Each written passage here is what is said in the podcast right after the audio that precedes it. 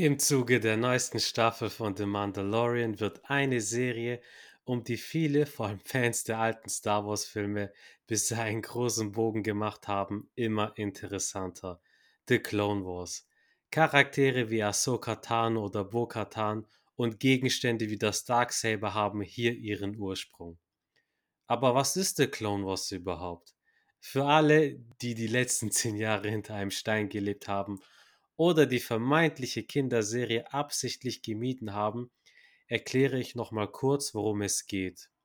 The Clone Wars ist eine von Lucasfilm animierte Serie, die zwischen den Filmen Star Wars Episode 2 und 3 spielt und die gleichnamigen Klonkriege behandelt. Die erste Folge lief 2008 im Free TV und wurde mit zwischenzeitlicher Pause im Jahr 2020 auf Disney Plus abgeschlossen.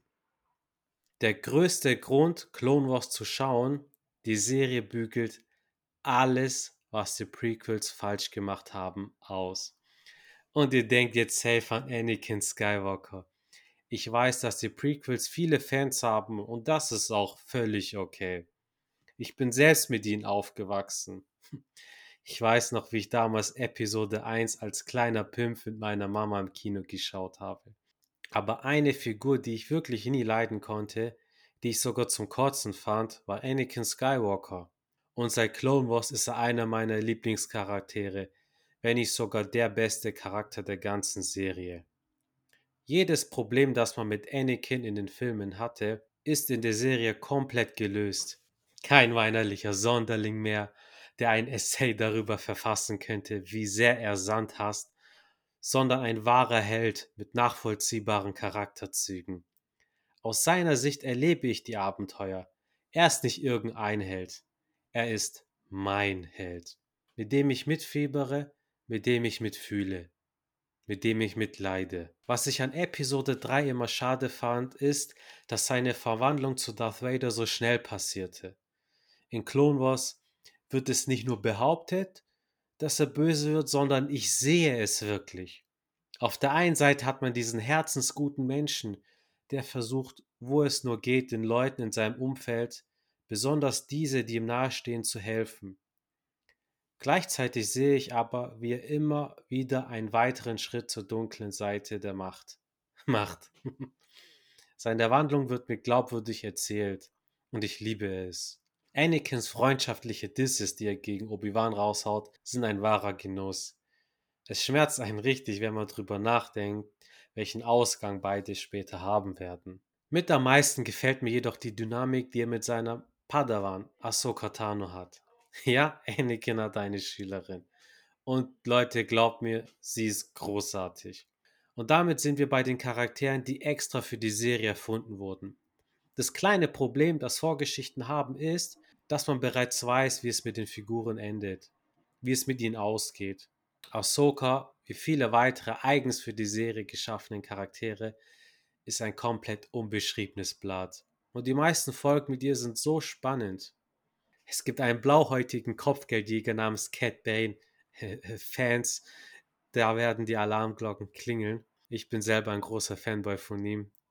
Und das ist wirklich eine Figur, die es locker mit Legenden wie Django oder Boba Fett aufnehmen kann.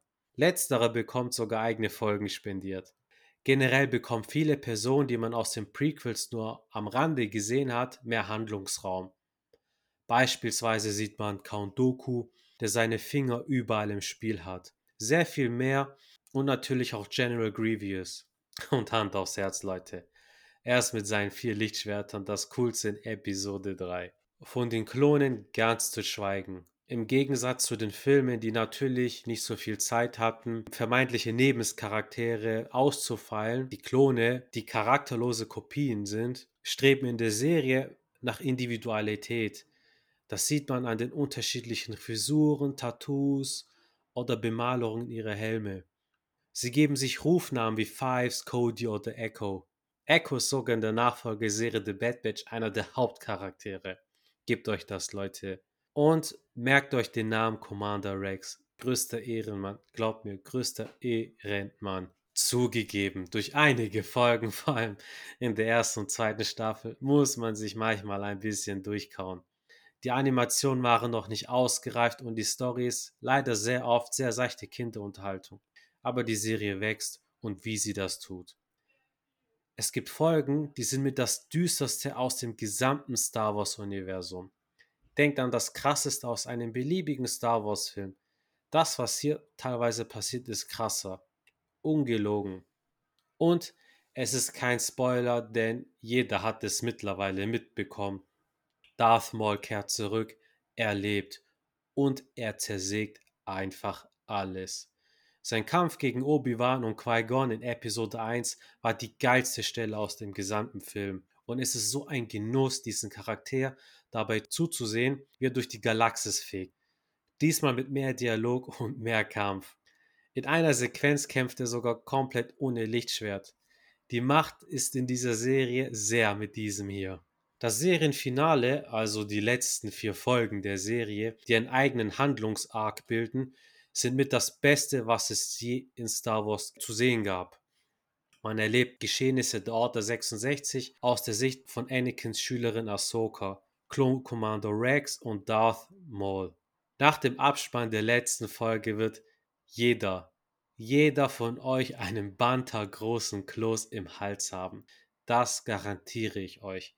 Wenn nicht, dann dürft ihr mich in den Kommentaren auf Instagram und auf Twitter kaputt shitstormen.